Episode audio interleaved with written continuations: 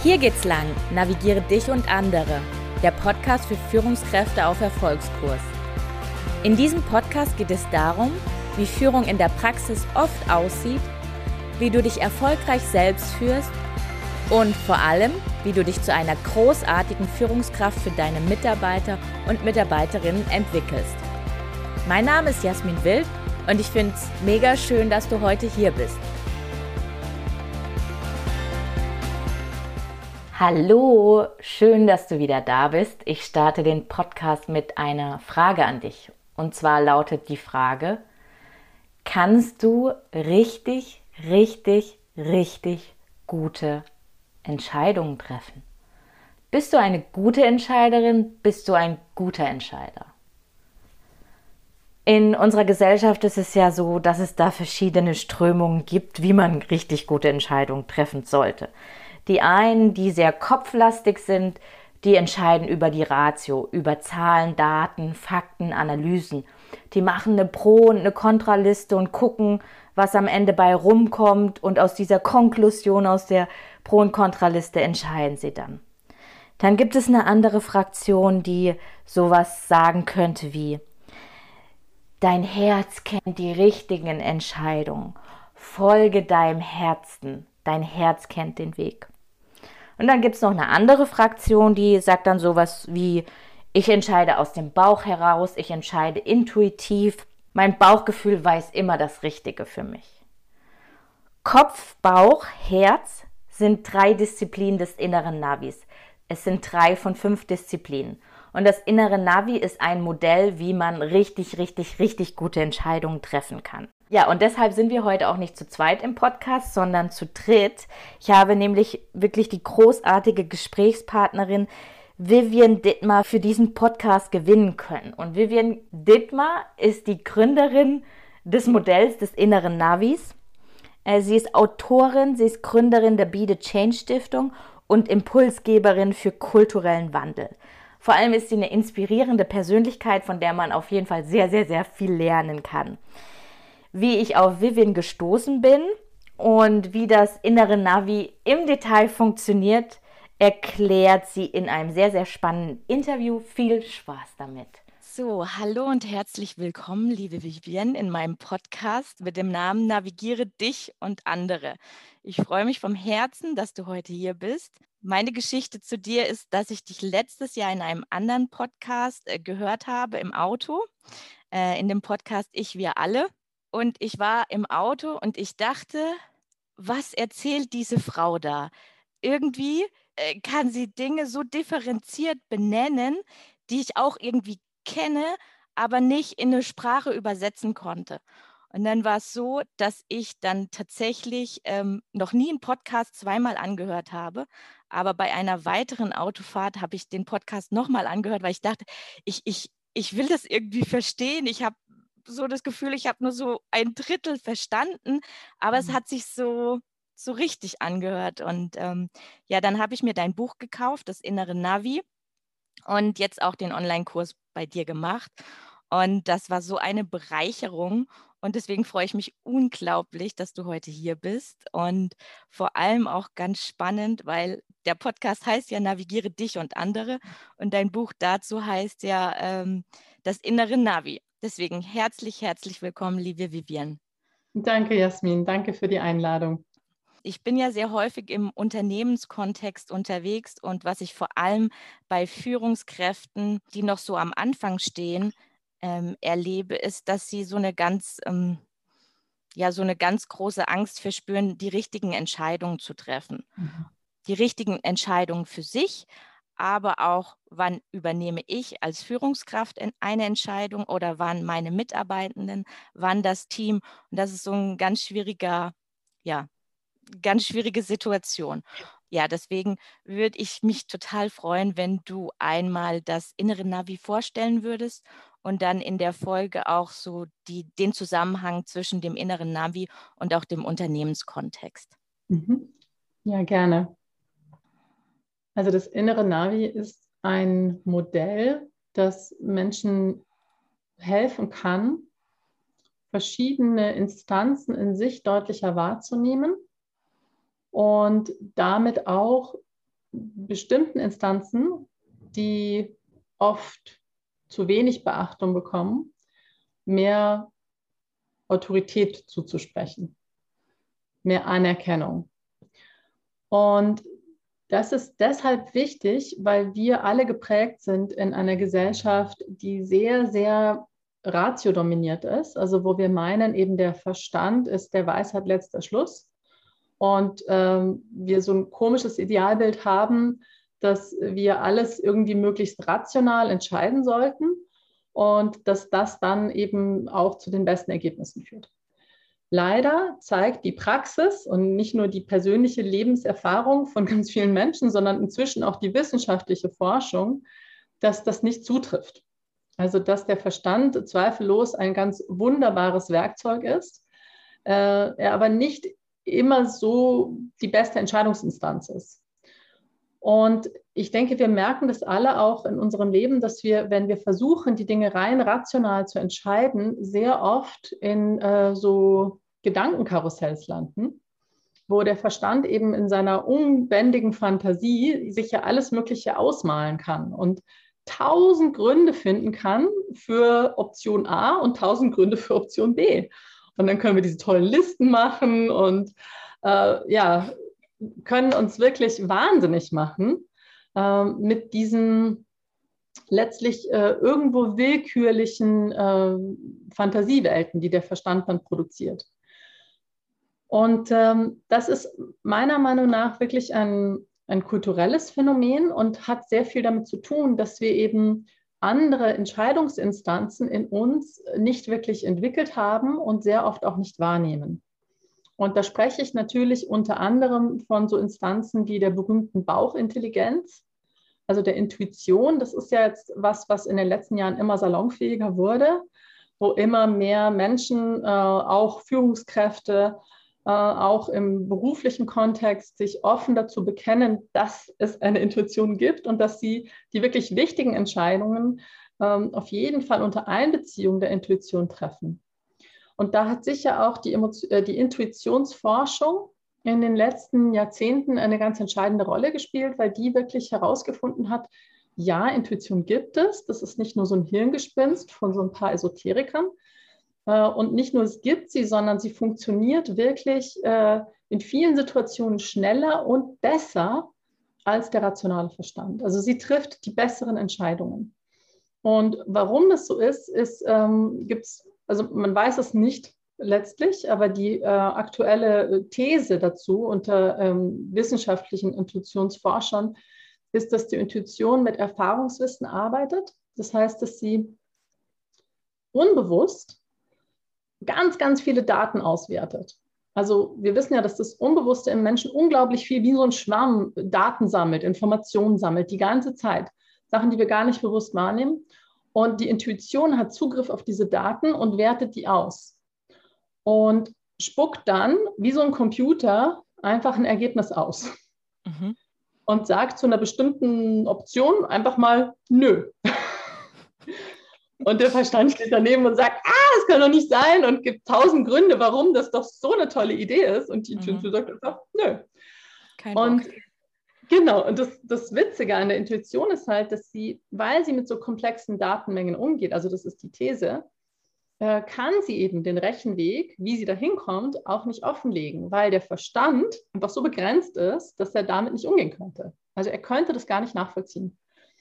Und deswegen ist es bei der Intuition so, dass sie eben einfach nur Ja oder Nein sagt, ohne es zu begründen.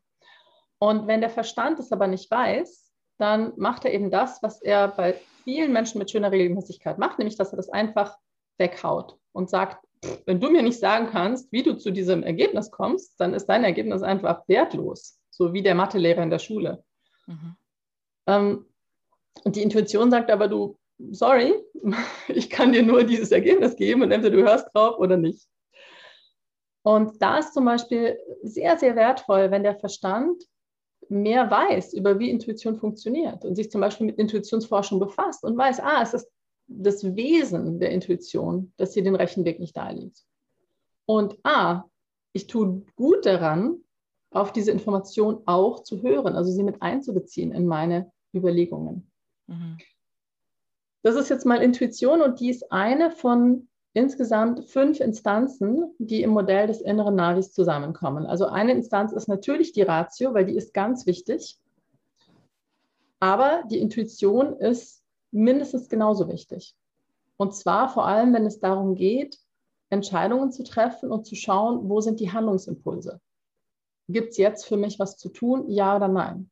Da kommt von der Intuition so ganz aus dem Körper und das ist wirklich im Bauch angesiedelt, kommt eben so ein so ein Energieschwall, der einfach sagt, ja, jetzt oder nee, noch nicht. Und dann gibt es eben neben diesen beiden Instanzen immer noch drei weitere Instanzen, die oft von Menschen nicht wirklich äh, bewusst wahrgenommen werden, gerne ausgeblendet werden, ähm, darüber hinweggegangen wird. Und die sind aber super wichtig, also nicht nur im Privatleben, sondern eben auch im Job. Und da haben wir neben der Intuition zum Beispiel die Inspiration, die von oben kommt. Also das ist so der typische Einfall oder die Glühbirne im Comic, so dieser Heureka-Moment, also wo uns scheinbar aus dem Nichts die Lösung einfällt für irgendeine Fragestellung oder irgendein Problem.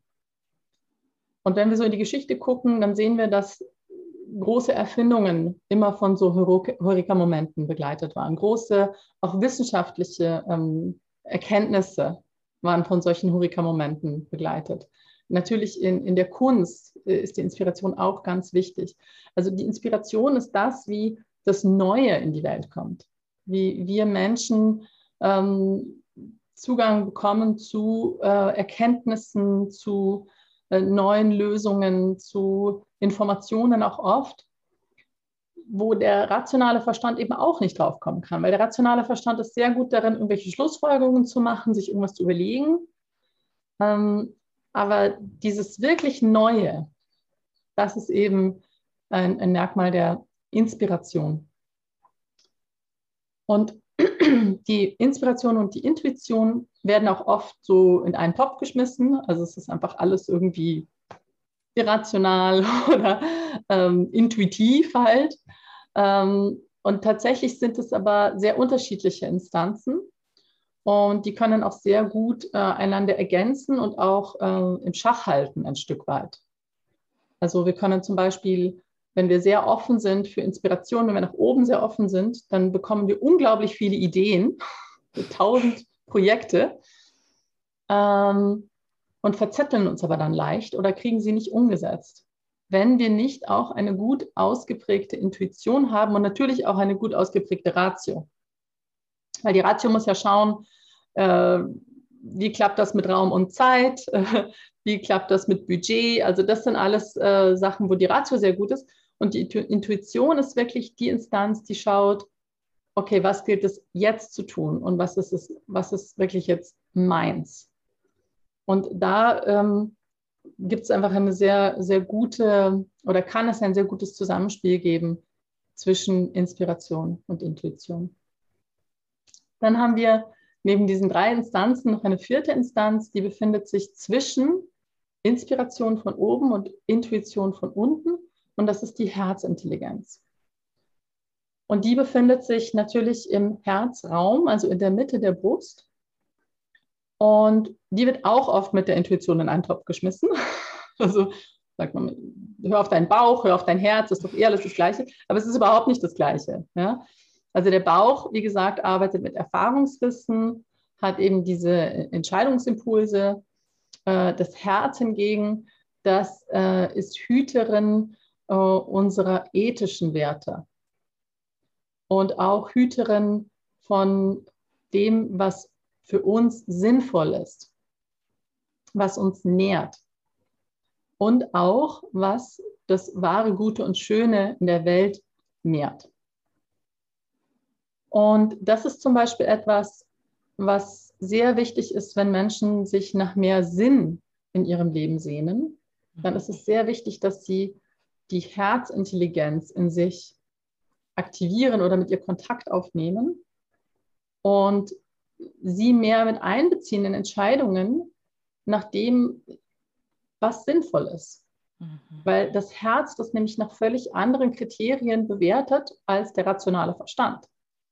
Hat ein völlig andere, eine völlig andere Matrix, das Herz, nach der es eben sagt, ja, das macht Sinn, das ist gut. Und die ist oft ähm, wirklich in starkem Widerspruch auch zu dem, was der Verstand sinnvoll findet.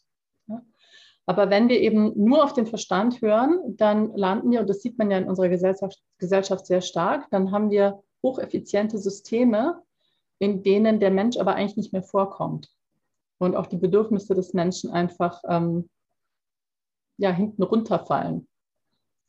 Und das Herz ermöglicht es uns eben, Systeme zu bauen, Unternehmen zu bauen, Projekte aufzusetzen, eine Arbeit so zu verrichten, dass wir als Menschen davon genährt sind.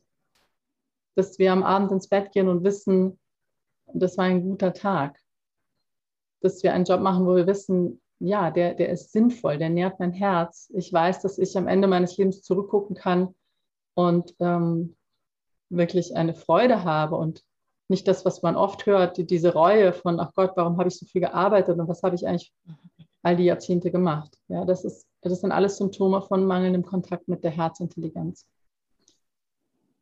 Ja, das heißt, wir haben eben an der, in der vertikalen im Körper haben wir oben die Inspiration, unten die Intuition und in der Mitte das Herz. Und wir haben dann noch eine fünfte Instanz und das ist die Absicht. Und während diese drei Instanzen, die ich gerade genannt habe, die Inspiration, die Intuition und das Herz, sehr stark empfänglich sind, also da geht es sehr viel darum zu lauschen. Wir lauschen der Intuition, wir lauschen der Inspiration, wir lauschen der Herzintelligenz ist es bei der Absicht so, dass sie eine aktiv gestaltende Kraft ist. Das heißt, hier geht es darum, uns auf etwas auszurichten, vielleicht auch auf etwas auszurichten, was uns unsere Herzintelligenz gesagt hat. Und diese Ausrichtung, die entsteht durch eine Entscheidung. Also, dass ich wirklich mich entscheide, das ist jetzt wichtig. Darauf richte ich mich aus. Ich, ich richte mich aus auf eine sinnstiftende Arbeit zum Beispiel. Und durch diese Ausrichtung geschieht, ähm, ja, es ist wie ein Segel, das wir setzen. Also wird etwas in Gang gesetzt und je nachdem, worauf ich mich ausrichte, erhalte ich wiederum unterschiedliche Impulse durch die Intuition, unterschiedliche Handlungsimpulse also wenn ich mich zum Beispiel darauf aus, ausrichte, eine sinnstiftende Arbeit für mich zu finden, dann bekomme ich andere Handlungsimpulse und andere Informationen durch die Inspiration, als wenn ich mich beispielsweise darauf ausrichte, ähm, die, die, die Gewinnmarge des Unternehmens bis Ende des Jahres um 10 Prozent zu steigern. Das ist auch eine Ausrichtung und die wird mir aber ganz andere Handlungsimpulse geben als die Ausrichtung auf eine sinnerfüllte Arbeit. Nur um ein Beispiel von ganz vielen zu nennen. Und Ausrichtung oder Absicht ist vor allem dann kraftvoll, wenn sie aus einer Anwendung kommt. Das heißt, wenn wir zuvor lauschen auf diese rezeptiven Instanzen und uns dann aus diesem Lauschen ausrichten und dann wieder lauschen und dann wieder ausrichten und dann wieder lauschen und ausrichten. Und die ganze Zeit brauchen wir eben auch die Ratio dabei, weil die Ratio, wie ich vorhin schon gesagt habe, eine ganz wichtige Prüfinstanz ist, was die tatsächliche Umsetzbarkeit betrifft. Weil das sind Themen, die die anderen Instanzen nicht so interessieren. Ja? Die wirkliche Umsetzbarkeit, also äh, wie kriegen wir das zeitlich hin? Haben wir genug personelle Ressourcen? Haben wir genügend Budget? Ähm, das alles äh, sind Bereiche, wo die Ratio wirklich gut ist. Das heißt, sie verbindet diese anderen Instanzen mit Raum und Zeit, könnte man sagen. Sie bringt das dann auf die Schiene. Und ich betone das so, weil meine Beobachtung ist, wir haben zum einen eben in unserer Gesellschaft Menschen, die nur nach der Ratio arbeiten und das andere ausblenden, aber wir haben auch das umgekehrte Problem, dass es Leute gibt, die entdecken, ah, es gibt diese anderen Instanzen in uns, es gibt die Intuition, die Inspiration und das Herz. Und dann denken sie irgendwie, kommen sie in so ein magisches Denken ah, wenn ich nur dem lausche und, mich, und das mache, dann wird das alles schon von alleine sich erledigen, worum die Ratio sich normalerweise kümmert. Also dann werde ich magischerweise genug Geld haben und magischerweise werden wir genug Personal haben und magischerweise wird alles funktionieren. Und das endet meistens nicht gut, ist meine Erfahrung, weil wir haben ja nicht umsonst eine Ratio. Das heißt, wir tun gut darin, die Ratio nach wie vor, genau wie die anderen Instanzen, in unsere Entscheidungsprozesse mit einzubeziehen. Ja, das ist jetzt mal ein kurzer Überblick über das innere Navi als Modell äh, mit diesen fünf Disziplinen des Denkens, wie ich sie nenne. Du hast ja schon erwähnt, in meinem Buch kann man das viel ausführlicher nachlesen und auch im Online-Kurs. Also das ist jetzt wirklich mal so ein kurzer Überblick, äh, einfach, dass ähm, ihr wisst, wovon wir hier sprechen. Ja, am Anfang hat, war das super hilfreich für mich, weil ähm, ich habe mir diese fünf Instanzen so vorgestellt wie so Jobbeschreibung, Arbeitsanweisung, weil am Anfang war das irgendwie so zu viel und dann dachte ich so, ah, okay, die Ratio hat jetzt, ist ein kleiner Taschenrechner, äh, der kann nur ganz viele kleine, also 1 plus 1 plus 1. Das ist die Aufgabe der Ratio.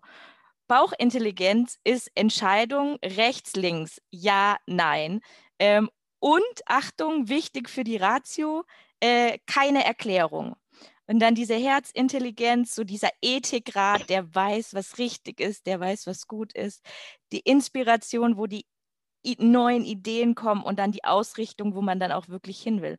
Und das hat mir einfach so geholfen und ich glaube, das ist vielleicht für den Anfang auch gut, weil wenn man das jetzt zum ersten Mal hört, kann man ja latent denken, oh, das ist, das ist ja richtig viel und wie, wie soll ich das hinbekommen? Aber alleine zu wissen, dass es unterschiedliche Instanzen gibt und dass die unterschiedliche Aufgaben haben. Und wenn die Ratio die ganze Zeit plappert, dann ist es halt gerade die Aufgabe der Ratio, aber es gibt halt andere Instanzen. Und ähm, das hat mir vor allem am Anfang geholfen, ja.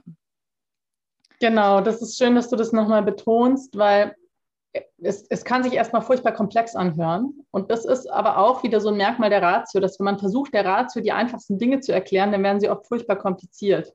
Ja. ähm, und es ist, es geht wirklich um eine Vereinfachung, weil eben im Moment die Ratio oft so plappert und, und rotiert, weil sie überfordert ist. Mhm. Weil man ihr eben die, die ganzen Jobs gibt von den anderen Instanzen. Das heißt, die Ratio muss rausfinden, was ist richtig, was ist falsch. Die Ratio muss rausfinden, was tun wir jetzt. Die Ratio muss Problemlösungen generieren. Die Ratio muss Entscheidungen treffen, Ziele setzen. Also alles, was normalerweise dieses ganze Team macht, muss bei uns die Ratio machen. Und die Ratio ist überfordert und deshalb rotiert sie. Und das ist auch der Grund, warum, wenn Leute sich anfangen, mit diesen anderen Instanzen zu verbinden, die Ratio ruhiger wird und es einfacher wird.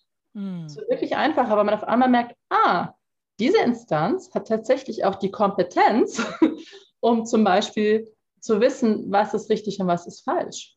Hm. Ja? Und deswegen ist es für das Herz, wenn man es dann mal befragt, sehr einfach zu sagen, ja oder nein. Ja. Während die Ratio sich eben wahnsinnig machen kann mit dieser Frage. Hm, sehr schön. Ich habe ja am Anfang schon erwähnt, dass du auch mit Führungskräftetrainings machst. Da bin ich total neugierig. Wie, wie kann man sich sowas vorstellen? Welches Team, welches Unternehmen, welche Bereitschaft muss dafür da sein? Also es gibt ja so verschiedene Zugänge.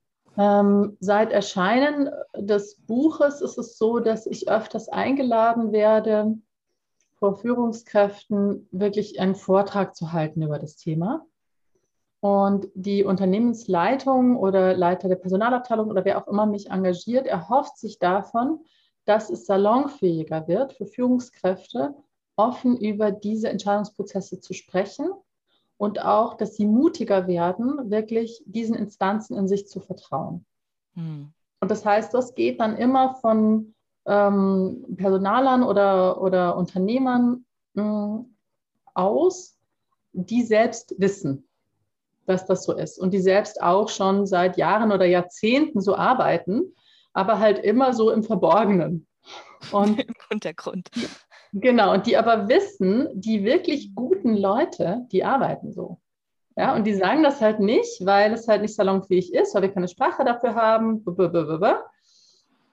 Und sie, sie spüren halt diese, dieses Potenzial in dieser Möglichkeit eben Leuten das mitzugeben als Landkarte, äh, zu sagen, es ist okay, wir alle haben das, wir alle machen das so, wir können aufhören, so zu tun, als würden wir alles rational entscheiden. Und erhoffen sich eben davon, dass äh, Teams da einen Schritt weiterkommen.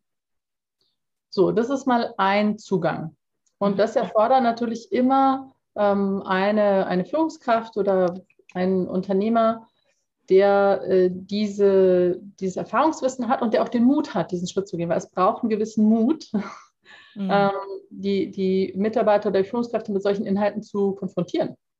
Das ist ganz klar, weil es ist außerhalb der Box, mhm. außerhalb mhm. unserer kulturellen Box. Und immer wenn etwas außerhalb unserer kulturellen Box liegt, dann kommen auch immer mal wieder äh, kulturelle Abwehrstrategien, also so ein kulturelles Immunsystem, was das dann erstmal abwehrt. Mm. Ein anderer Zugang, der, äh, mit dem ich viele, viele Jahre gearbeitet habe, bevor das Buch da war, das heißt, bevor ich auch diese Landkarte formuliert hatte und das alles so ausgearbeitet hatte, dass man das auch so machen konnte, ist ähm, weniger jetzt die, die Landkarte zu verwenden und weniger äh, da den Verstand so viel mitzunehmen, sondern vielmehr äh, direkt Leute einfach in Übungen und Situationen zu begleiten, wo diese anderen Instanzen zu Wort kommen. Ja?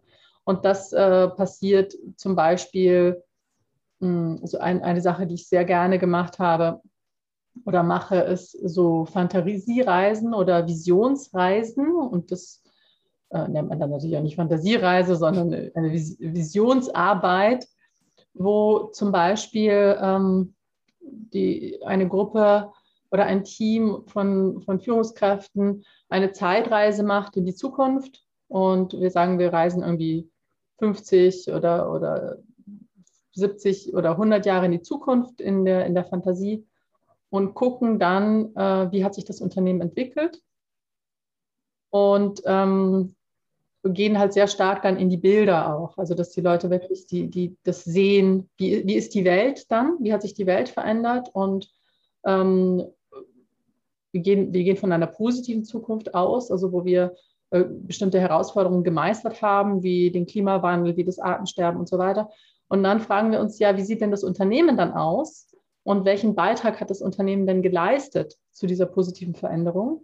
Und welchen Beitrag hat äh, die einzelne Führungskraft denn geleistet? Und dann schauen wir zurück und dann, dann oft, das ist, das ist inspiriert von der tiefen Ökologin Joanna Macy übrigens, diese Übung, also die ist mhm. nicht auf meinem Mist gewachsen. Und dann äh, lässt man sie zum Beispiel irgendwo sich, sich niederlassen und dann äh, kommen Kinder und das sind dann ihre Nachfahren oder die Nachfahren von jemandem, der ihnen nahesteht, wenn sie keine Kinder haben. Und dann erzählen sie das den Kindern. Ja, was, was war denn mein Weg? Welche mutigen Entscheidungen habe ich im Jahr 2021 getroffen? Welche Weichen habe ich gestellt? damit eben das Unternehmen einen Beitrag dazu leisten konnte, dass die Menschheit diese Herausforderungen ähm, meistern konnte. Ähm, und das ist jetzt so ein Beispiel von, von vielen verschiedenen Übungen, die auch viel verwendet werden von Trainern. Also das ist ja alles nichts Neues. Aber es ist interessant, sich bewusst zu machen, warum verwenden wir diese Methoden? Warum schicken wir die Leute zum Beispiel auf ähm, äh, Dialogue Walks, also wo sie zu zweit im Dialog mit einer bestimmten Frage spazieren gehen. Warum machen wir ähm, verschiedene Übungen, die einfach äh, uns aus unserem üblichen Denken heraus katapultieren und uns offen werden lassen für die Inspiration zum Beispiel oder die uns äh, mehr lauschen lassen, was macht der Körper oder die ganze Achtsamkeitswelle die in Unternehmen ja wirklich, äh, also in vielen Unternehmen ist es ja sehr gut etabliert, dass Leute Achtsamkeitstrainings machen. Was macht Achtsamkeit? Achtsamkeit lässt uns unseren Körper mehr spüren. Und diese Instanzen äußern sich halt über den Körper. Ja? Also das sind dann so Anknüpfungspunkte. Und das hat wiederum ganz viel damit zu tun, äh, welche Unternehmenskultur ist schon da. Also wie viel Vertrauen ist da, wie viel äh, Offenheit ist da, wie gut können Leute sich auch verletzlich zeigen, weil diese Instanzen äh, sind doch welche, die etwas fast schon Intimes haben. Also da, da, kommen wir in ganz verletzliche Räume eigentlich in uns, weil wir aus Orten sprechen, wo auch oft viel Nichtwissen ist und viel, viel Fragen erstmal und ein gemeinsames Vorantasten. Äh, viel mehr als dieses, ja, und ich denke, wir sollten das so machen und ich kann das begründen und ja, so dieses, was wir so gewöhnt sind. Ja, das ist mal so ein kleiner Einblick. Sehr schön. Sehr inspirierend. Hm. Ich habe noch eine ganz konkrete Frage. Und zwar in der Innovationswelt ist es ja auch sehr häufig so, dass man mit dem Thema der, wie kommen neue Ideen in die Welt, dass man da auch auf der Suche ist, über Fragestellungen zu Ideen zu kommen. Und jetzt ist meine Frage hierzu, wenn man das auf ein, eine, eine zeitliche, also man darf jetzt eine Minute lang über etwas nachdenken und dann ist die Zeit vorbei. Mhm. Das ist doch vermutlich sehr rationell gedacht, oder? Weil, also ich kann ja nicht eine begrenzte Zeit etwas geben und dann kommt in dieser begrenzten Zeit die Idee. Oder wie siehst du das? Nein, also es, es, ist wirklich so, es gibt wahnsinnig viele Methoden, Tipps und ja. Tricks. Ja. ja? Und ähm, das mit dem eine Minute zum Beispiel kann ich mir vorstellen, also ich kenne ähnliches auch, dass es äh, die Funktion hat, dass Leute einfach sich öffnen und einfach mal sagen, was kommt. Ja, ja, was wir sonst nicht machen. Also wenn ich dir sage, du hast jetzt eine Stunde, dann denkst du nach und, und bevor du dann was aussprichst, überlegst du es dir genau. Ja, und wenn du weißt, es ist eine Minute, dann musst du einfach das nehmen, was kommt. Ja, und das äh, kann einfach einen Fluss äh, eröffnen und es verhindert eben auch, dass du in so, so Gedankenschlaufen gehst. Also ich weiß das auch in Übungen, wenn ich Leute auch in Austausch schicke oder so, die Zeit, die darf nicht zu lang sein. Weil wenn es zu lang wird, dann fangen an die Leute, die fangen die Leute an, das zu erzählen, was sie immer erzählen. Und das ist, ja, kann man machen, aber es ist eigentlich Zeitverschwendung. Um, ähm, das heißt, da ist eine Weisheit drin. Mhm. Und zugleich äh, weißt du ja auch von, von meinem Buch und dem Kurs, es gibt auch eine Weisheit, äh, insbesondere was die Inspiration betrifft. Und das hat man auch jetzt in der, in der Kreativitätsforschung ganz gut äh, erforscht, dass die Inspiration ja vor allem unerwartet kommt. Also das sind die Momente unter der Dusche, an der Kaffeemaschine, in der Pause, mitten in der Nacht, also wo wir gar nicht drüber nachdenken, wo das plötzlich plopp kommt. Und da ist ähm, die, was, was die Forschung gezeigt hat und was auch äh, die Erfahrung ist von ganz vielen Menschen, am besten funktioniert das, wenn du dich erst intensiv mit einer Fragestellung befasst und dann aber ruhen lässt, loslässt und nicht mehr drüber nachdenkst. Das heißt, wenn du jetzt zum Beispiel einem Team so eine Fragestellung gibst und dann sagst, ihr habt eine Minute Zeit und dann aber nicht mehr, dann kann es auch den Effekt haben, dass dann viel später mhm. unter der Dusche, an der Kaffeemaschine, in der Nacht, äh, beim Spaziergang plötzlich noch was dazu kommt. Weil, und das finde ich sehr faszinierend, die Gehirnforschung eben herausgefunden hat, dass dieser Prozess, der dann vermeintlich gestoppt wird, tatsächlich unbewusst weiterläuft. Mhm. Und dass riesige Hirnareale, von denen niemand weiß, was die tun, hochfahren mhm. und ähm, offenbar weiter an dem Problem arbeiten. In irgendeiner Form. Also es ist ganz faszinierend. Und man geht eben davon aus, weil man halt festgestellt hat, mit Messungen hat man festgestellt, dass je aktiver diese Gehirnareale sind, desto kreativer ist der Mensch. Also da gibt es eine klare Korrelation und deswegen muss man eigentlich davon ausgehen, dass diese Gehirnareale irgendwas machen, was dann zu einem guten Ergebnis führt. Also was dazu führt, ähm, dass dann diese Einfälle, wo auch immer sie herkommen, plötzlich auftauchen. Und was da in dem Zusammenhang auch noch interessant ist, finde ich, und gerade in der heutigen Zeit super wichtig, wir brauchen Leerlauf. Also diese, diese Hirnareale, die dann hochfahren, die fahren vor allem dann hoch, wenn in der Zwischenzeit, oder das funktioniert am besten, wenn in der Zwischenzeit irgendeine leichte Tätigkeit liegt, die uns nicht besonders beansprucht. Also so ein Klassiker ist eben spazieren gehen oder Bügeln. für mich ist es auch auf Garten- oder Hausarbeit, ja, wo ich dann einfach so, wenn ich merke, ich komme mit einer bestimmten Frage nicht weiter, ich habe mir darüber Gedanken gemacht, dann lasse ich es ruhen und dann mache ich noch was völlig anderes mhm. und dann kommt's. Mhm. Und das ist halt sehr wichtig, finde ich, als Information, weil wir in der heutigen Zeit ja immer weniger so Leerlaufzeiten haben. und das sehr oft ja auch als Zeitverschwendung betrachtet wird. Und äh, gerade was Kreativität und Innovation betrifft, ist es sehr, sehr wichtig, dass wir ähm, Luft haben, Raum haben. Und deswegen eben mal so ein Spaziergang. Oder ganz wichtig, äh, Offline-Zeit, Handy aus. Ja, dass wir nicht jede, jede freie Zeit, die wir haben, sofort mit einem Online-Spiel oder mit Nachrichten oder mit Social Media zuknallen, mhm. ähm, weil das stört einfach diese, diese Prozesse. Eine Frage, die mich auch noch jetzt in dem Kontext ähm, sehr interessieren würde, bezogen auf die Herzintelligenz es ist ja derzeit in aller Munde, dass wir sinnorientierte Kultur, sinnorientierte Führung brauchen. Mhm. Ähm, und du hast es vorhin so schön erklärt, dass es letztendlich, äh, wenn wir sinnerfüllt leben möchten, sinnerfüllt arbeiten möchten, dann sollten wir auf unser Herz hören. Mhm. Und in, in diesem Kontext hast du da auch schon Trainings gegeben, um Unternehmen da mehr zu ihrem Sinn zu führen über die Herzintelligenz? Oder wie, wie, wie ist da dein Vorgehen? Also ich habe eigentlich nur das gemacht. Also meine Motivation mit Unternehmen zu arbeiten äh, war tatsächlich, äh, sie in einer Transformation zu begleiten, die sie in Richtung Sinn bewegt. Und das mache ich tatsächlich durch äh, ganz gezielte Fragestellungen. Und zwar Fragen, die das Herz ansprechen.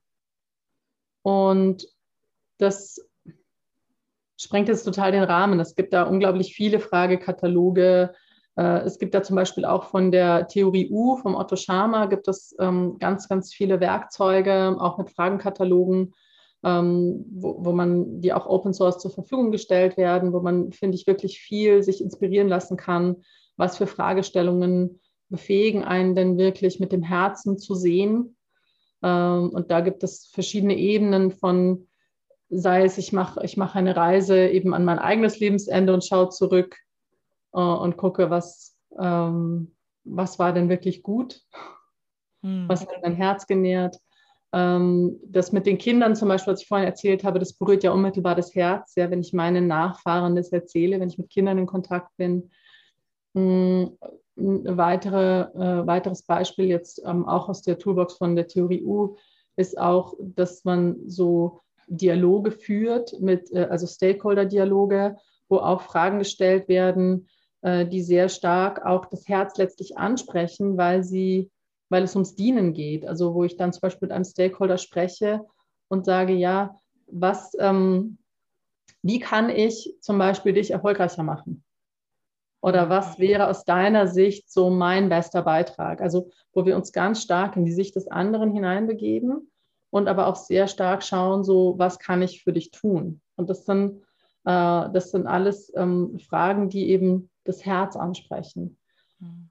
Und, und es gibt noch andere Fragen, Kataloge oder Prozesse, mit denen ich arbeite. Und wir haben aber immer gemeinsam, dass wir uns auf etwas Größeres ausrichten, dass wir wirklich schauen, hm, was braucht die Welt, was braucht die Gesellschaft und wie können wir da einen Beitrag leisten und welchen Beitrag möchten wir leisten. Das heißt, wir kommen raus aus einer Denke von, ähm, wir wollen die Besten sein, wir wollen Nummer eins sein, wir wollen Umsatz steigern und so weiter.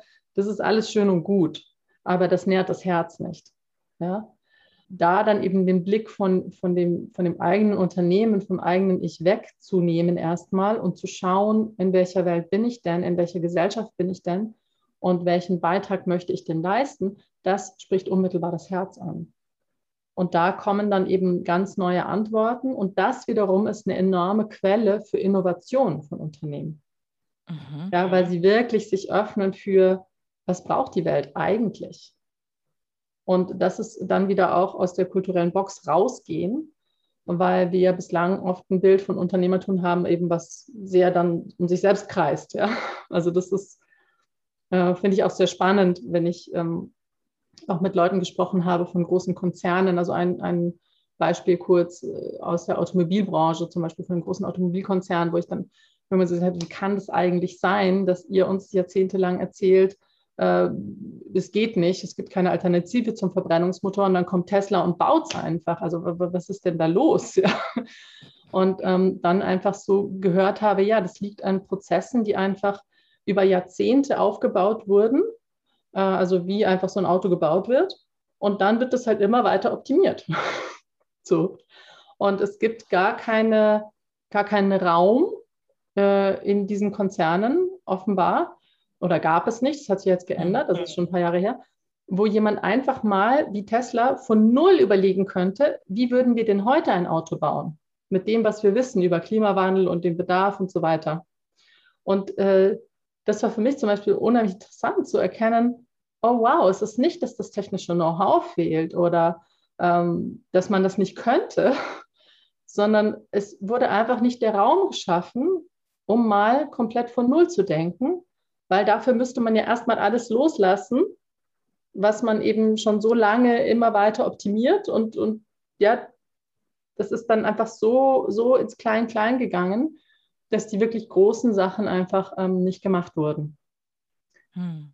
Das ist nur ein Beispiel, aber das ist ein Phänomen, was in, in vielen oder wahrscheinlich in jedem Unternehmen immer wieder vorkommt, dass wir uns einfach so verbohren in das, was wir halt gut können und dann das aus dem Blick verlieren, was es eigentlich braucht und dann geht halt der Sinn verloren. Hm. Und da immer wieder anzudocken, ist ähm, ganz wichtig für unser Herz, aber auch ganz wichtig für die Welt. Hm, wow, das war also ein wunderschönes Beispiel, wo einmal so, so ein Loop vom, vom Herz zur Innovation gezeigt hat. Eine kurze abschließende Frage. Wenn man die fünf Instanzen für sich gut im Einklang hat, was hat es für Vorteile? Was glaub, also du erlebst es ja selber, aber mit, mit deinen Klienten, was hat das für Vorteile oder wie fühlt man sich oder was ist leichter, was ist einfacher? Das Leben wird einfacher. Ja, also das, ist, das, ist ein schöner Abschluss.